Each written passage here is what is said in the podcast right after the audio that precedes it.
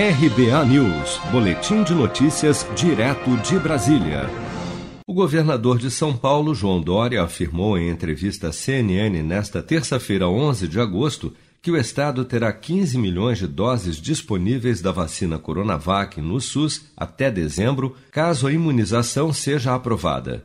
Em dezembro, o Butantan já terá condições de ter 15 milhões da vacina, dessa vacina da Coronavac para, ah, através do sistema SUS, portanto, ah, pelo Ministério da Saúde, disponibilizando à população brasileira. Mais 15 milhões em janeiro, mais 15 milhões em março, mais 15 milhões em abril. E agora nós estamos tratando de aumentar a capacidade de produção do Instituto Butantan, desses 60 milhões de vacinas para 120 milhões de vacinas, em dose dupla, porque a vacina Coronavac e também a vacina de Oxford são duas aplicações.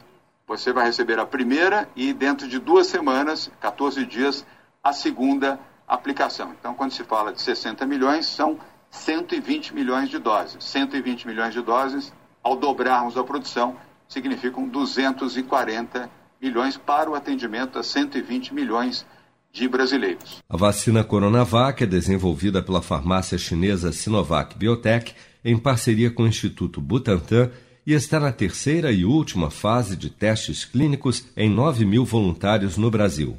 Durante a entrevista, Dória informou que o Instituto Butantan trabalha para dobrar a capacidade de produção da vacina Coronavac.